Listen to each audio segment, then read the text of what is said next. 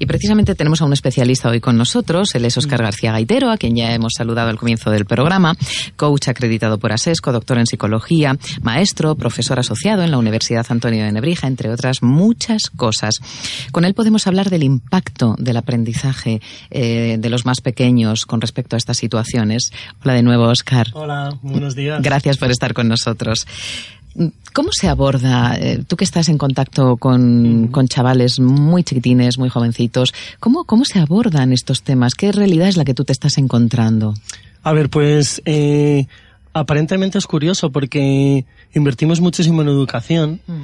eh, dedicamos mucho tiempo a investigar, a, la innovación educativa, pero por otro lado cada vez vemos que hay menos valores, menos respeto y tenemos a muchos alumnos que que están sufriendo todo esto en silencio. ¿Crees que vamos para atrás? Cada vez menos, mm, dices. Sí, efectivamente, eh, en, el, en el ámbito educativo eh, ha habido como un retroceso en el aspecto de que si comparamos la correlación de todo lo que se invierte, todos los talleres socioafectivos que hay y todo el tiempo que dedicamos a trabajar en valores y a formar a grandes docentes, al final luego nos encontramos con frases como, como docente, te encuentras con frases que te vienen alumnos, eh, algunos notas su vulnerabilidad, otros no lo notas, y te vienen diciendo que le han dicho que no te junte, que no se quieren juntar con él por ser distinto, que no se quieren juntar con él por ser maricón, incluso algunos indirectamente eh, acusan a ciertos profesores que en la sombra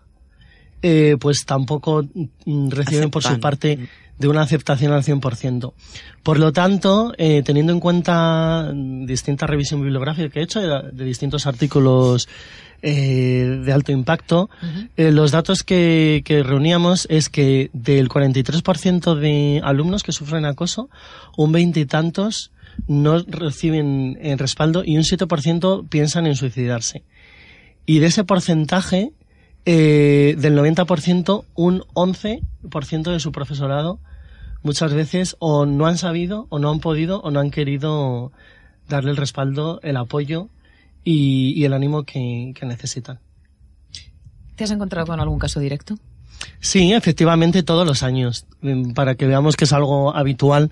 Todos los años, tanto yo la suerte que tengo, que soy un docente que he trabajado y trabajo tanto en el primer ciclo, en primaria, en secundario, como en la universidad. Entonces, efectivamente, te encuentras casos de, alumnos que muchos te lo comentan, te lo dicen, otros mm, lo notas, que realmente sufren, o notas porque también tenemos que tener algo muy, claro. Eh, nos encontramos alumnos completamente heterosexuales, pero que realmente son chicas que eh, tienen ciertos hábitos o cierto ocio que está más aceptado eh, en el colectivo de chicos.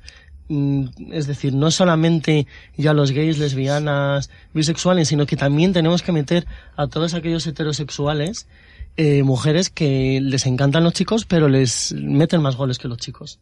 Por ejemplo, jugando al fútbol y muchas veces ellos no lo aceptan. O al revés, o, o chicos que les encantan las chicas, pero tienen una sensibilidad especial, o les gusta un tipo de colores que no son los aceptados, o directamente pues odian el fútbol o no tienen la voz tan grave. Es muy curioso como en primaria, psicobiológicamente, los alumnos tienden a, juntarse con el que tiene la voz más grave. es decir, lo tienen como referente, ¿no? El, alumno que grita más, que a veces tiene el valor de, de, poco respeto, que, que, muchas veces es como el más bruto o el que mete más goles, parece que es el que más eh, el, más popular. El más popular, es decir, el que nunca sufre el efecto del último elegido. Claro. Sin embargo, por otro lado, el alumno que tiene una gran sensibilidad, que quizás no es que esté en tierra de nadie, sino que está en su tierra, y tan feliz. Qué, buena frase. Sí, porque realmente eso quita muchas creencias negativas. Muchos llegan a tener problemas, dificultades, porque lo de problemas es un lenguaje muy, muy reactivo. Llegan a tener dificultades porque se sientan que están en tierras distintas o en su tierra o sea, en una tierra negativa, no, y están en su propia tierra. En, como comentaba de forma brillante antes Quique, efectivamente en la diferencia está, está la belleza. La belleza. Y por desgracia, no, no, no me voy a plantear saber las causas porque son multivariables, pero a muchas personas eh, no les gusta, les pone muy nerviosos la, la diferencia. En cambio, tú trabajas para todo lo contrario, para que esas personas no se sientan diferentes, sino que se eh, conozcan, acepten e integren. ¿Qué estrategias son las que empleas y qué consigues en ellos? Efectivamente, eh, con muy poco dinero eh, y, con, y con estrategias muy sencillas, consigues que el alumno desarrolle todo su potencial. Yo mi objetivo siempre, no solamente para el colectivo de gays, bisexuales, que también lo necesitan, sino a todo el mundo en general, como comentaba antes, ¿no? Pues esos heterosexuales que, que no forman parte de los gustos del resto, ¿no? Todas esas personas que, que tienen dificultades, que, que no se sienten aceptados, que se sienten invisibles, que tienen algún tipo de vulnerabilidad, pues se les ayuda. ¿Y cómo? Por ejemplo, pues en el caso este de, de este alumno que le da vergüenza a exponer un proyecto de circuitos eléctricos, imaginaros en sexto de primaria, colegio bilingüe, que ya tiene, pues es ambicioso los contenidos, si de por sí ya es a veces complicado salir delante de toda la clase a defender y justificar tu proyecto, si encima la gente eh, se mete contigo no por tu aspecto físico sino por tu espíritu del cual no nos podemos no podemos hacer desprendernos desprender. Ni debemos. Porque en otros aspectos físicos quizás hay más estrategias pero en ese como bien has comentado tú ni debes ni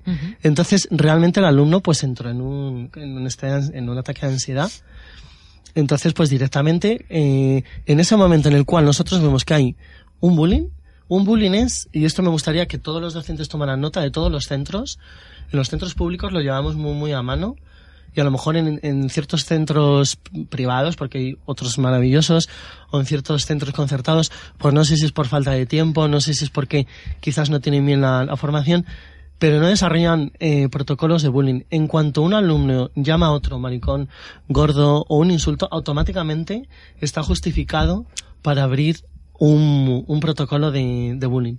En ese momento eh, se juntan, nos juntamos todos los profesores y es decir, tutor, eh, especialista, equipo directivo, y estamos durante 15 días tomando un registro, no solamente en clase, sino en las zonas frías, patio, pasillos, observamos de todo el personal y mm, tomamos minuciosamente nota de todos aquellos aspectos que podemos considerar bullying. Si efectivamente eso es continuado en el tiempo, pues ya eh, tomamos medidas de sanción, tomamos medidas de, de hablar con los padres, eh, la policía está colaborando mucho, dependiendo de la localidad, mm. eh, talleres socioafectivos.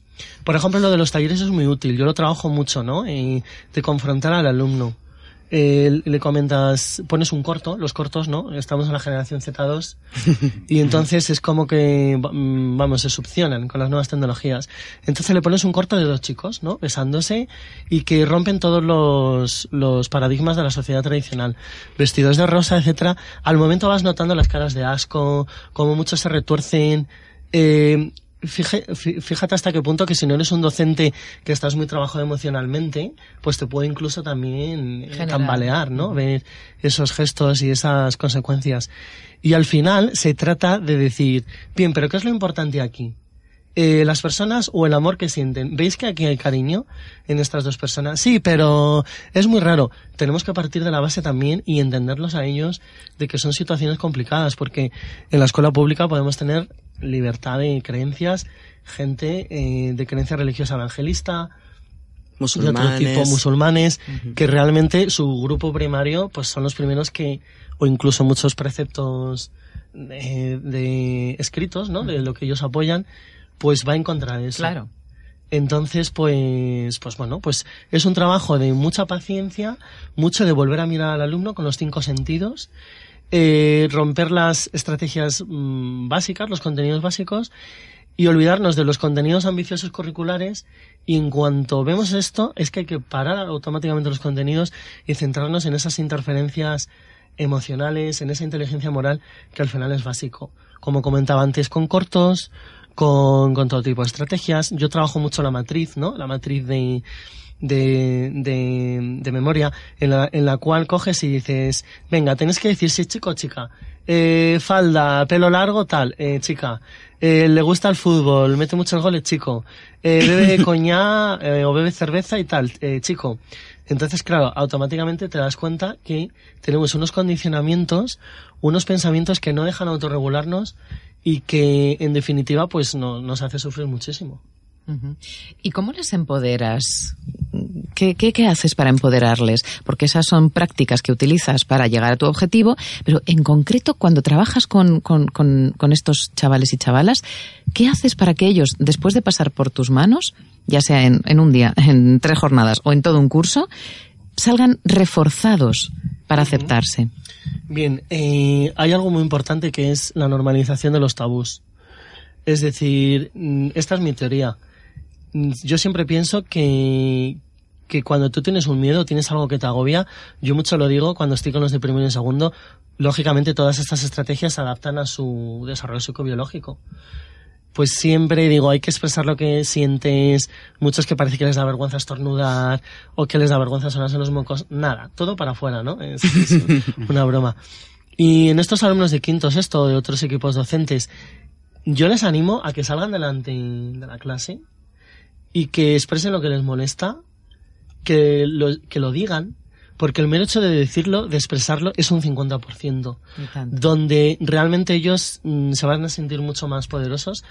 Es una manera de expresarlo, de declararlo totalmente controlado, donde yo estoy en todo momento al lado, donde tengo analizado escrupulosamente las posibles respuestas que puede haber y donde realmente tengo un conocimiento exhaustivo de mi grupo clase. Por lo tanto, sé de qué manera, en qué momento se tiene que hacer. Entonces, en el momento en el que el alumno, os puedo asegurar, sale, se dice de forma controlada, automáticamente es un cambio. Es un cambio y ayuda muchísimo a los que en la sombra también lo están sufriendo. Y eso hace que esa interferencia automáticamente se vaya reduciendo y su potencial, su autenticidad y sus bondades mejoran de forma positiva. Pero y no solo lo empoderas a él, empoderas a todos los dudosos que se cobijan bajo la sombra del líder popular por el miedo a ser rechazados también, y eso les empodera a ellos mm. igualmente. Totalmente. Mm. Sí, sí que es cierto. Mm. ¿Y em, qué podemos hacer más para normalizar de una vez por todas. Decía aquí que antes, que ya estamos en el siglo XXI. Es cierto que muchos de nosotros hemos nacido en el XX, pero estamos ya en otra época y mm, tenemos que vivir de otra manera, tenemos que seguir evolucionando. ¿Qué podemos hacer para normalizar? A ver, yo siempre lo digo, eh, no nos podemos eh, despistar, no podemos eh, pensar que está todo conseguido. directamente hay que trabajar los valores. Yo siempre lo he dicho. Hay que trabajar por una parte las estrategias del lóbulo frontal, es decir, todo lo que son las funciones ejecutivas, y por otro lado los valores. Va completamente unido. Porque yo siempre pongo el ejemplo que si a nivel cognitivo tenemos un segmento de 2 centímetros y lo queremos introducir en una circunferencia de 1,5, no entra. No entra. Por lo tanto, hay que trabajar. Hay que hacer apertura de mente entonces. Pero, literalmente. Literalmente. Eh, ahí está la creatividad, que es lo más divertido.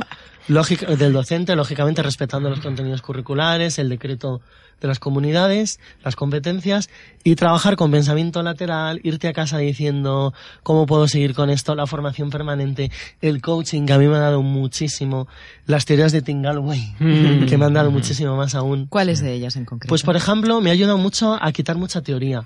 Tenemos que pensar que, que el alumno, tenemos un alumno que hace muchas cosas a la vez, que se le exige mucho, eh, que está en una sociedad competitiva. Entonces necesitamos eh, ofrecerles estrategias muy directas. Es decir, un serum, un destilar toda la teoría y automáticamente estrategias muy concretas como puede ser el boli mágico o como puede ser... El boli mágico. Eh, qué consiste? Pues consiste en, venga, vas a escribir todo lo que te molesta, ¿no? que conectas con el inconsciente. O automáticamente en la pizarra, teniendo en cuenta lo de Tim o las tiras gestálticas, Mm, divides la pizarra en dos partes y en una de las partes pones el miedo, el no decir las cosas, lo que es regalar tus acciones, ¿no?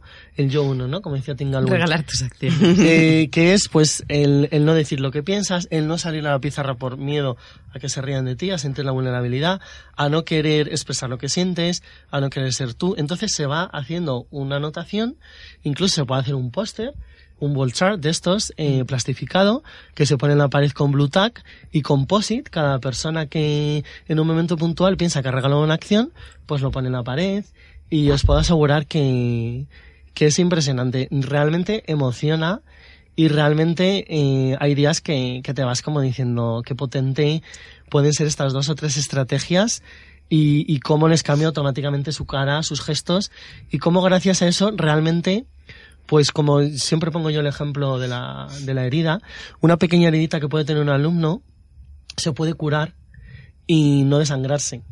Porque lógicamente según va pasando el tiempo, esa herida se va haciendo más grande y realmente se pierde tiempo. O sea, al final queremos capital humano, queremos alumnos productivos, los docentes somos los guardianes de la civilización. Yo creo que nuestra misión, visión, objetivo, nuestro motto es que desarrollen todo su potencial, que sean felices porque de esa forma y desde ese modelo psicológico de paz y tranquilidad podrán eh, comunicar y compartir con la sociedad pues, pues todas sus, todos sus retos y todos sus aprendizajes y, proyectos. Hay un concepto que, claro, necesitaríamos otro programa monográfico solamente con Oscar para hablar de él. Es apasionante escucharle. ¿eh? Sí, muy práctico, muy práctico. Sí, sí, sí, sí. Y que él está trabajando mucho últimamente, que a mí me resulta apasionante y muy innovador, que es todo este tema de la inteligencia moral. Hmm que es como una nueva inteligencia que se está incorporando a las inteligencias múltiples y que en los colegios es poderosísima porque es que realmente la ética, la moralidad eh, va muy unido a lo que hablamos muchas veces de la presencia y todo esto que es tan importante, el propósito, la identidad.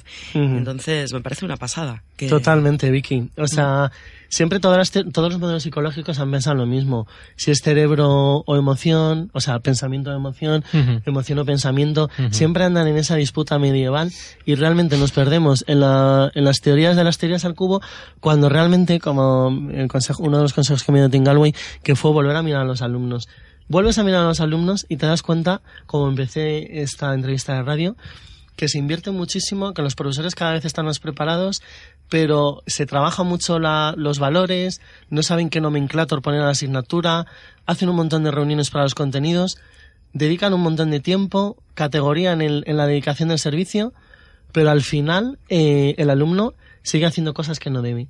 Entonces, lo que ves es que el alumno que tiene ciertas estrategias de autorregulación de su lóbulo frontal, de poner límites éticos, el alumno que tiene cuatro o cinco valores muy bien consolidados, ese alumno os puedo asegurar que si le dices algo, eh, o, si hay algo que no es adecuado, no lo hace.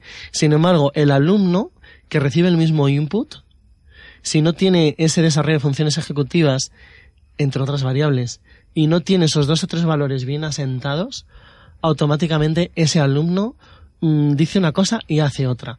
Por lo tanto, hay una incongruencia y una falta de coherencia mental y una incongruencia emocional.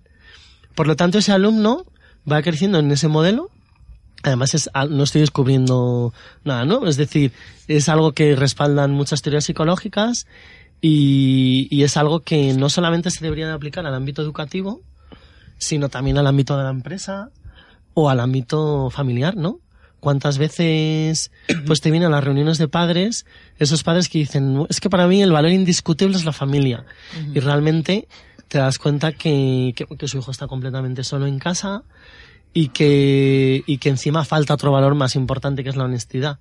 Por lo tanto, con perdón, y me voy a permitir el lujo de, de esta palabra, toda la mierda de, de, estas interferencias y del sufrimiento que hay y de, y de mucha gente que no son congruentes y no desarrollan la vida que quieren, está en los valores. Y eso hace que muchas veces muchos adolescentes caigan en adicciones, caigan en tener parejas que no quieren pegándolas y caigan con eh, ciertos trastornos mentales.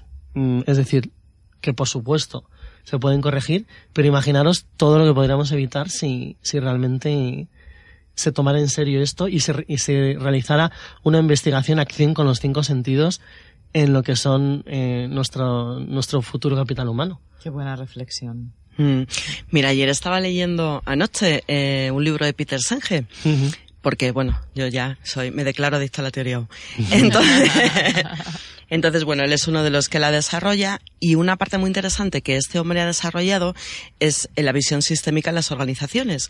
Pero es que hubo una cosa que me acordé muchísimo de ti porque dice que la capacidad de aprendizaje y resiliencia de una organización, que al final es lo que la va a hacer sobrevivir, depende del número de personas capaces de autorregular sus emociones y autorregular su aprendizaje.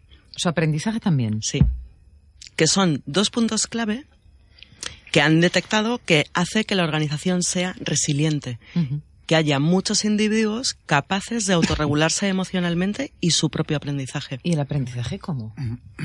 ¿Cómo? ¿Cómo, cómo autorregular el aprendizaje? Bueno, a ver, Oscar, no sé si lo sabes, pero su tesis doctoral es del aprendizaje autorregulado. Él es un experto en esto. Maestro en aprendizaje autorregulado. Por eso me, me acordaba de él ayer, porque todo esto, tú imagínate en los coles, lo que él estaba comentando ahora, si hay niños que son capaces por clase, tienes tres niños, cuatro niños que son capaces de autorregularse emocionalmente y el aprendizaje, eh, todos aprendemos copiando y todos somos animalitos que nuestro fin último es estar bien, sentirnos bien. Y al final tú no eres tonto. Puedes copiar una temporada al popular creyendo que eso mm. te va a ayudar, pero tú acabarás copiando las estrategias del que se autorregula. Entonces, Jolín, Es, claro. claro. Claro, claro, Sí, efectivamente, vi que la, la explica fenomenal. Yo siempre hago un juego de palabras con ellos, como están obsesionados con las nuevas tecnologías, con los smartphones y todo eso. Yo siempre digo, como soy profe bilingüe, digo, si quieres ser smart student, eh, no solamente es lo cognitivo, sino los valores. Yo, por ejemplo, el otro día trabajé eh, un mural de los valores, que son valores que ellos eligen entre todos. Vas uno a uno, eh, con técnicas de coaching, explicándoselo. En todo momento es importante que el poder lo tengan ellos de hecho, yo siempre mi metodología es diversión y cercanía con límites. Porque claro, si les quitas el oxígeno y, el poder a los alumnos, realmente su interés genuino de mejorar no es el suyo, sino el mío. Claro, claro, ¿verdad? que eso hay que, que tener cuidado con eso. Entonces, hacen su mural, pues cada uno donde quiere, van eligiendo sus valores, sus cartas en inglés o en español, adornándolo según su personalidad, según sus prototipos, hmm. y automáticamente con esos valores esos son sus 14, 15 valores de unos 60 valores que le das a elegir. Y os puedo asegurar que a lo largo del año, según vas con esos contenidos curriculares, vas viendo cómo... De hecho, yo pongo uno en la puerta, en la entrada, y otro dentro del aula. En el extramuro y en el intramuros, ¿no? A nivel histórico ya sabemos lo importante que eran los dos A mí me, se me han puesto los pelos de punta cuando lo has dicho. Y tanto, y Y, os puedo asegurar que, que, que, es muy útil porque todos firman también dentro de, del mural y, y si uno no lo quiere aceptar, el entre iguales se lo explica su propio compañero. No, pero no te acuerdas lo del respeto, tal. Bueno, déjame en paz, no sé qué. Yo ahí no me meto. Claro. Porque realmente ese es el dejar oxígeno. Y al día siguiente, en otra actividad, se lo vuelvo a decir y os puedo asegurar que es mm, muchísimo más potente que si yo o cualquier adulto, que ellos tienen cierto sesgo cognitivo con ello, se lo dice. Y van autorregulando su propio aprendizaje con ciertas técnicas antes, durante y después del proceso de enseñanza-aprendizaje. Apasionante. Mm. Como conclusión de tu paso por el programa de hoy, Oscar, me gustaría saber si eh, el futuro es esperanzador. Claro que sí. ¿Sí? Yo no sé si soy inocente o no, pero yo me voy a morir eh, pensando que es muy esperanzador. Yo humildemente, antes o después, seguiré haciendo, aportando mi granito de arena y, y confío mucho en la capacidad del ser humano. Respeto mucho el ADN de todas nuestras evoluciones y todos nuestros antepasados y vamos, estoy lo confío y lo, y lo siento con los cinco sentidos que, que esto va a mejorar. Tiene que mejorar no solamente por, por, por los seres humanos en, en general, sino porque nos lo merecemos. Y trabajas cada día para ello. Hmm. Muchísimas gracias, Oscar eh, García Gaitero, por estar con nosotros. Gracias por tu trabajo, sobre todo.